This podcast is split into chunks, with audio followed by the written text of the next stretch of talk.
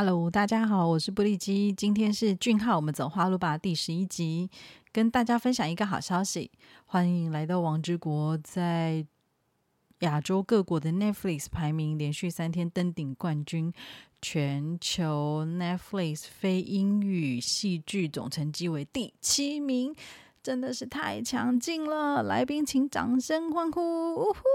让我们继续期待，继续加油哦！那呃，今天要更新，欢迎来到王之国以及男女主角的消息给大家。首先是话题排行，根据韩国 Good Data 所结算，六月第三周韩国电视剧出演者话题性排行榜，个人排行第一名是俊浩，第二名是润儿。呜呼！电视剧话题排行，欢迎来到王之国是第二名。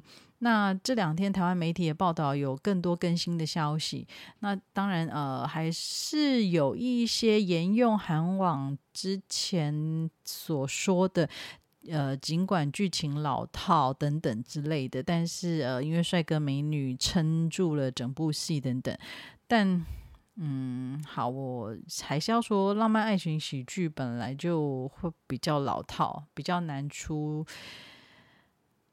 也新的题材，好，我觉得我真的讲的很卡，因为我 觉得不是很老套。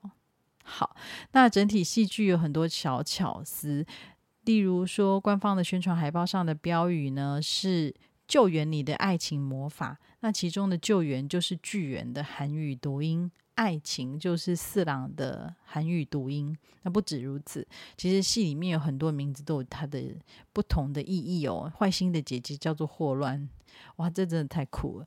那最信任的秘书叫做尝试，这个这些其实都是一些在呃。软体上的小巧思，那男女主角呢，真的是非常努力的进行宣传，拍了九个多月的戏都已经够辛苦了。从记者会到各种见面会，还有参加综艺节目，两位主角不愧是韩流的顶级爱豆，敬业的精神太令人敬佩。昨天也是陆续释出他们透过 Netflix 的影片向各国观众问候。大家一直敲完，今天台湾版的终于上线了。当我们听到俊浩说 “Hello 台湾”，真的好兴奋。还有媒体提出欢迎来到王之国的七大角色看点，那我有稍微整理一下跟大家分享哦。第一个是心动罗曼史，绝对是最吸引人的题材。那也要看着两位阶级天差地远的两个人呢，如何慢慢的向对方靠近。第二个是剧本部长的冷酷跟笑容，那大家可以慢慢的。看看俊浩怎么样在戏里面展现前到后的变化，在演技上面是如何透过不管是肢体语言或者是眼神来去让这样子的心境让大家可以感受到。那第三个是四郎在职场上的专业表现跟融化人心的美丽微笑，以及呢相当高的同理心哦。那第四个是四郎在免税店的。工作的那些好姐妹金佳恩，那呃，她是免税店的销售皇后啊，把那个就是戴起来可以像苍蝇，然后但是可以被她讲的像布莱德比特的这个销售的这个 非常厉害的能力哦。那她其实也同时是扮演着照顾所有人的角色，那持续的在整个剧中呢发挥她的影响力。那第五个呢是四郎的另外一个闺蜜，就是吴平和。平和，嗯，因为热爱飞行，加入空姐的行列，那也遇到了空少陆云，展开另外一段爱情故事。这位配角，其实，在呃另外一个爱情大战的呃戏中呢，其实表演非常的突出，所以我觉得他的他的演技也非常的好哦。那第六个是我个人。我一直说的非常喜欢的角色就是卢长氏秘书，他不仅忠诚可靠，更是了解，而且是唯一对巨人直话直说的伙伴。那第七个当然就是。我猜预计需要再多一点剧集跟时间才会出场的韩微笑小姐，那她是剧员的母亲，那到底现在身在何处？那又为何消失在剧员的身旁？让我们陪剧员一起找出真相。还有从整体来看哦，我建议观众观赏的几个重点，就是第一个，这是白翔影帝俊浩在得奖后的首部作品，相信大家都想要再看一下，究竟他如何表现出剧员的反差萌，包含。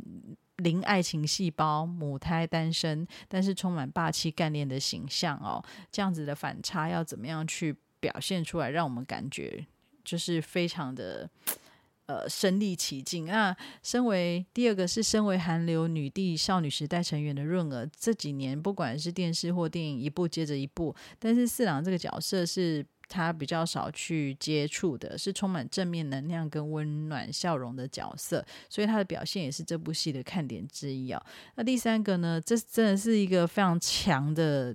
男二女二团，那几乎都是目前串流平台很常见的、充满演技实力的绿叶团哦。相信大家可以透过他们的演技，带来充满愉快笑声的周末夜。第四个呢，是如何从老梗变出新把戏。好，这承我承认这是我自己家的，但我真的是这么觉得，深深这么相信。有些人会拿这部戏跟《室内相亲》比较，但我觉得是因为。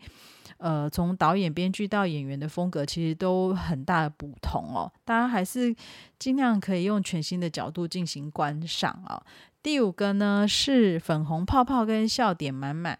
那对我来说，剧情算是紧凑，中间都会适度的穿插声音跟呃运镜的特效，还有很多所谓的四格漫画风来加强情绪跟笑点的效果。那俊浩跟润儿的互动呢，也充满了火花。加上呢，这几天呢，这个社群媒体一直持续的试出两个人的拍摄的画报，还有他们两个在 JTBC。就是呃，拍摄的时候呢，透过玩游戏的互动影片呢，都是令人期待整部剧情未来的这个粉红氛围跟情感的发展哦。那最后一点是我个人的一个想法哦，就是从五六月戏剧拍摄尾声开始，其实官方就陆续透过社群平台释出不同的预告，还有两位主角私下互动，比如说拍四格照啊，拍 emoji emoji。挑战 emoji 照的那个呃表情等等哦，那有很多的公关新闻稿也不断的呃在称赞跟期许两位专业的演员要怎么样有精彩的火花，那也会聊说呃这些演员还有剧组的一些努力跟幕后的花絮。那之前也聊过，就是 JTBC 在电视广告上。的重本，那韩国境内到处看得到这部戏的预告跟宣传影片，几乎到了铺天盖地的程度。我看我每次看 IG 韩国的网友就是这样子扫过整个百货商场或者是这个转运站啊、大型车站。这样子的一个程度，我都会相当的羡慕。所以说，其实可以看得出来，电视台对这部戏的剧组跟演员真的礼遇有加，也非常重视。这也让《欢迎来到王之国》还没有上映就冲上话题。的排名前十名真的很棒棒。那如果我是演员的话，我会非常非常的感动，也会非常感谢电视台这么的用心。那俊浩呢，其实也少见的在个人的社群平台持续的更新戏剧相关的片段跟照片。那他也透过 Vlog 分享第一集的花絮哦。那其实，在衣袖红香边入坑的时候，我就想过，如果衣袖红香边当时是透过 Netflix 播出的话，相信以俊浩的魅力跟演技，在全球的影响力绝对会比现在更火热好几倍。那这部戏终于在 Netflix 上映了，俊浩这花路就更加的宽广了。我真心的为你感到开心，非常兴奋。更新的一连串的消息，谢谢大家的收听，祝福现在听着节目的观众，还有俊浩，还有欢迎来到王之国以及我自己，一直走在花路上哦，下次再见，拜拜。